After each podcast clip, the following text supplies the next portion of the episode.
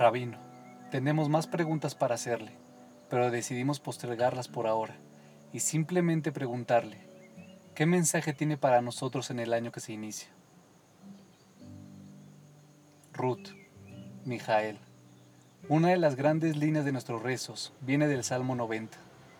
Dice, Enséñanos a numerar nuestros días para que podamos llegar al corazón del saber. Como dijo Steve Jobs, tu tiempo es limitado, así que no lo malgastes viviendo la vida de otro. No intentes ser lo que no eres. Trata de ser lo que has sido llamado a ser. He visto a personas lograr grandes éxitos y sin embargo terminar sus vidas tristes y solos, porque solo pensaron en sí mismos y nunca se interesaron en los demás. He visto a personas de gran talento malgastarlo, porque nunca se dieron cuenta que el carácter cuenta más que el talento y la sabiduría más que la astucia.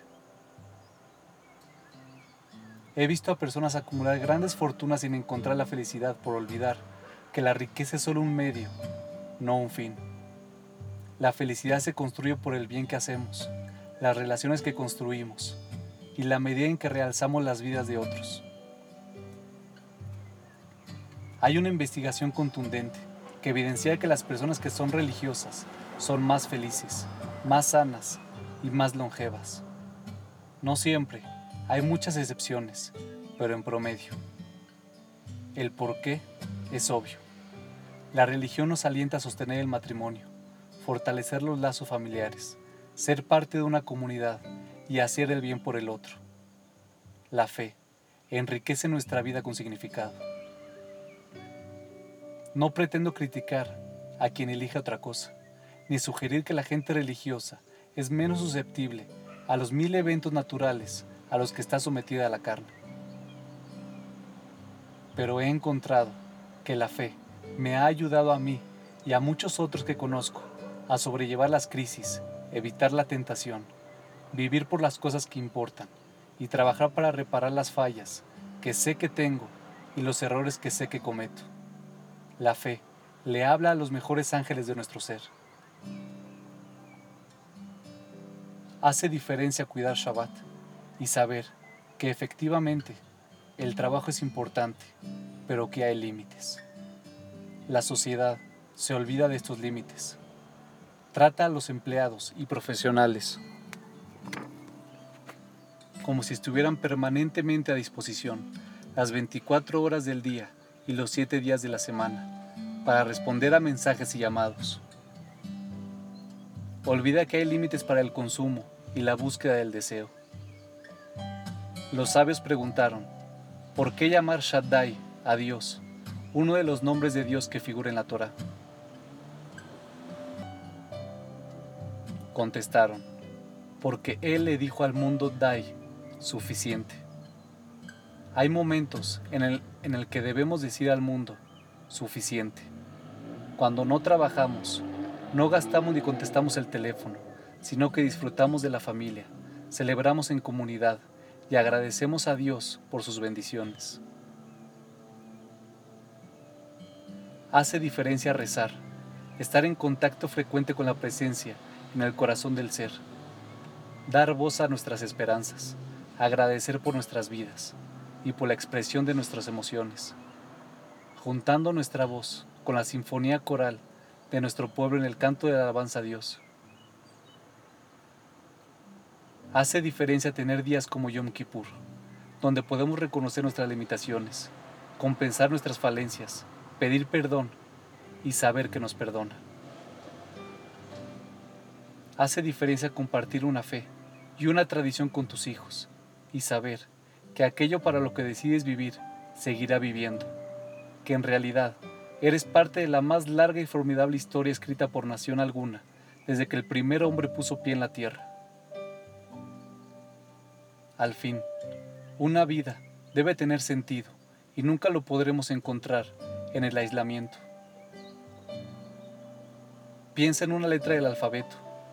Todo el significado está expresado en las palabras y estas en las letras. Pero ninguna letra tiene sentido de por sí. Para lo que tenga, debe estar unido a otra para formar palabras, frases, párrafos e historias. Lo mismo es válido para nuestras vidas. Ninguna vida tiene sentido por sí sola. Debe estar unida a otras vidas en familias, comunidades, pueblos con sus historias. El individualismo de nuestra era a menudo olvida esto, pero el judaísmo nunca. Y sí, pasan cosas malas en el mundo de hoy, pero las buenas las superan. Es cierto, Israel es criticado y hasta aislado, pero al menos tenemos un Israel, una tierra, un hogar, un Estado, después de dos mil años de exilio. Sí, hay antisemitismo, pero el judaísmo y los judíos son respetados quizás como nunca antes. Una investigación reciente en Estados Unidos, por ejemplo, reveló que los norteamericanos sienten más afecto hacia los judíos que hacia cualquier otro grupo religioso. Y sí, la vida judía no es siempre lo consistente e inspiradora que quisiéramos. La forma de cambiarla es involucrarse y mejorarla.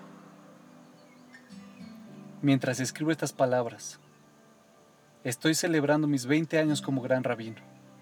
Es raro pensar que ustedes recién habían nacido cuando yo comencé esta tarea. En estos años, he conocido a muchos judíos de toda clase y de todo el mundo. Y si he observado algo, es que los judíos me parecieron de alguna forma más vívidos, más apasionados y enérgicos, con más hambre de vida que la mayoría de los otros. La razón no es que los judíos son diferentes, el judaísmo es diferente. Los judíos hallaron a Dios en la vida, no en un cielo distante, en un mundo por venir, en la reclusión en un monasterio. Dios, dice Moshe, no está lejos, está cerca. Con perdón de la expresión, los judíos siempre trataron a Dios y a juzgar por la Torah, también Él nos trató de esa forma a nosotros, como si fuéramos parientes cercanos, parte de una familia. Quizás sea por eso que frecuentemente discutimos con Él y Él con nosotros, pero los parientes son inseparables. Se puede discutir con un miembro de la familia, pero siempre se forma parte de ella. En el judaísmo, Dios está cerca. El vínculo entre nosotros es inviolable. Dios está cerca, Dios está aquí, Dios es vida.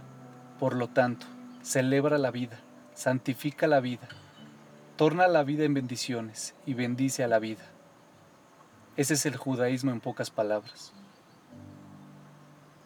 Te prometo que cualquier cosa que elijas hacer, vivir una vida judía, te permitirá hacerlo mejor, con mejor equilibrio, más sabiduría, más alegría, una sensación de sentido más profunda y el sentimiento de haber sido tocado por la eternidad.